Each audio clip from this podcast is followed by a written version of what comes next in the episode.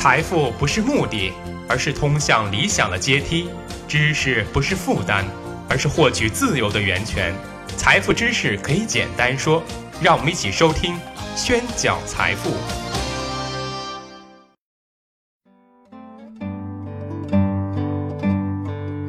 大家好，欢迎大家收听《宣讲财富》，我是张宣成。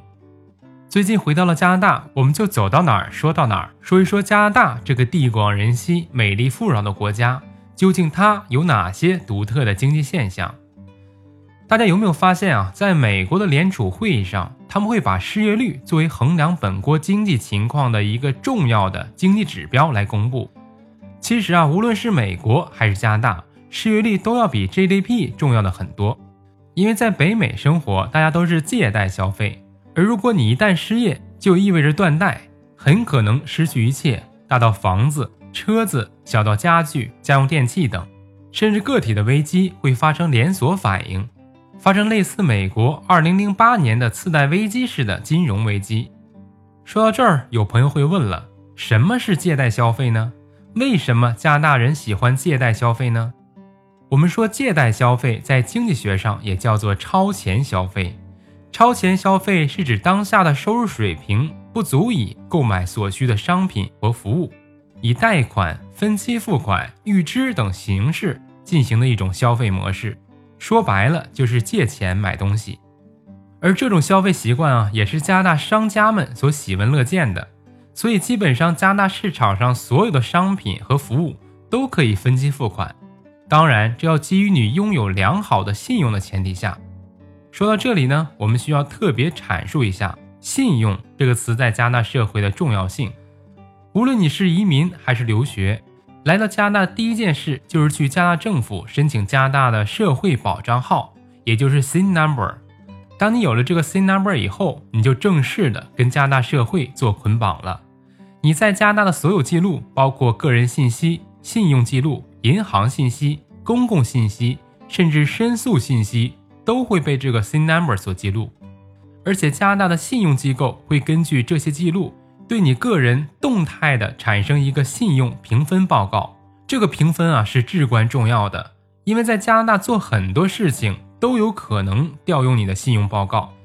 例如，你来加拿大的第一件事情是租房吧，那么房东就可能调用这个报告，看你是否有被追债的情况，或者账单是否有迟交的习惯。那找工作呢？雇主也会调用这个报告，看你是否有被申诉过，哪怕是简单的银行开户，比如开办支票户口或者申请信用卡，信用记录也会被调查，因为银行会根据你的信用记录来提供多少账户的透支保护和计用的现金额度。总而言之呢，讲信用是加纳社会生活、经济生活的重要原则。所以，好的信用是借贷消费的前提。信用好，你可以花很少的钱享受物质生活带给你极大的乐趣；信用不好，就寸步难行了。那我们再说回来，为什么加拿大人要借贷消费？我们说这里有三方面的原因。第一，加拿大通过税收政策促进国人的高消费。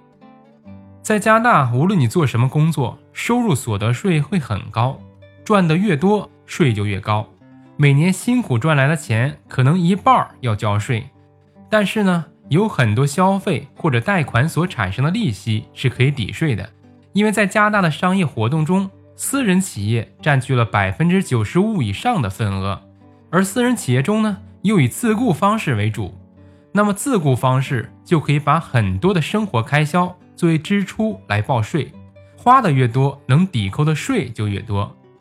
所以，与其交税，不如借贷消费，这就是加纳社会的口头禅了。而这里合理避税的手段不但是合法的，而且是加纳政府所鼓励的。就像我们之前的节目中所说，居民消费也叫做内需，是 GDP 的一个重要的组成部分。所以，加纳政府呢鼓励国人消费来扩大内需。尽管加纳人口不多，但是加大的人均消费量远远超过中国。这就促进了经济的良性发展，那么消费抵税也就变成了一种国策了。第二，完善的社会福利体系使得加拿大人缺少忧患意识。加拿大有较为完善的社会福利体系。这一部分内容呢，我们会单独的制作一期节目来详细的跟大家分享。今天我们简单的说几条，例如，加拿大有全民免费医疗体系，为加拿大人解决看病的问题；加拿大有十二年制的义务教育，使加拿大人不用为孩子的上学问题担心；加拿大有养老金制度，也使得加拿大人不用为自己的退休生活而担心等等。所以在加拿大呀，从老到小，从生到死。完善的社会保障体系解除了加拿大人所有的后顾之忧，使得他们没有忧患意识，也就没有储蓄的习惯了。这与中国人存款已被不时之需的观念形成了鲜明对比。因为加拿大完善的社会保障体系使加拿大人基本上是活在当下，往往从自己的需求考虑，而不是从自己的收入考虑，所以超前消费也就成了一种习惯了。第三。加拿大人奉行个人主义价值观，以独立自主为傲。我们说啊，中国式家长有一句口头禅，那就是为子女而活。所以啊，中国家长要攒钱为儿女买房，攒钱为儿女操办婚事，甚至攒钱为儿女的儿女买保险。活一辈子呢，省吃俭用都是为了下一代而活。虽然后代积累了上一代的财富，不缺钱花，但是呢。某种程度上灌输和传导了这种思想，所以攒钱呢就成了中国人的习惯了。那么攒钱和借钱显然是矛盾的，所以借贷消费也是中国人不能理解的。但是在加拿大呢，个人主义价值观是加拿大社会的核心文化，他们强调个人价值，追求民主自由，崇尚个人至上、私欲至上，强调个人奋斗、个人自身价值的实现。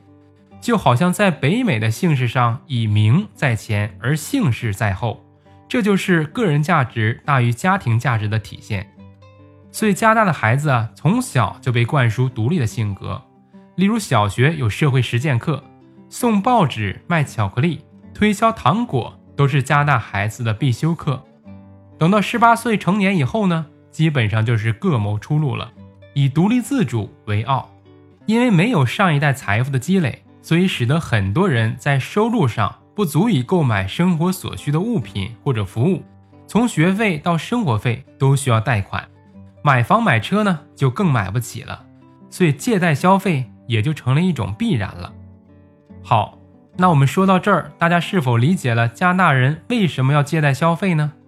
大家也是否有所心得体会呢？也许很多朋友已经是生活富足了，提不上借贷消费。但是对于借贷消费背后的意义是奉行个人主义价值观，实现个体价值的体现，这是否值得我们深思呢？也许我们传递给下一代人财富，某种形式上是否也是一种束缚思想的牢笼呢？谢谢大家收听，我是张宣成。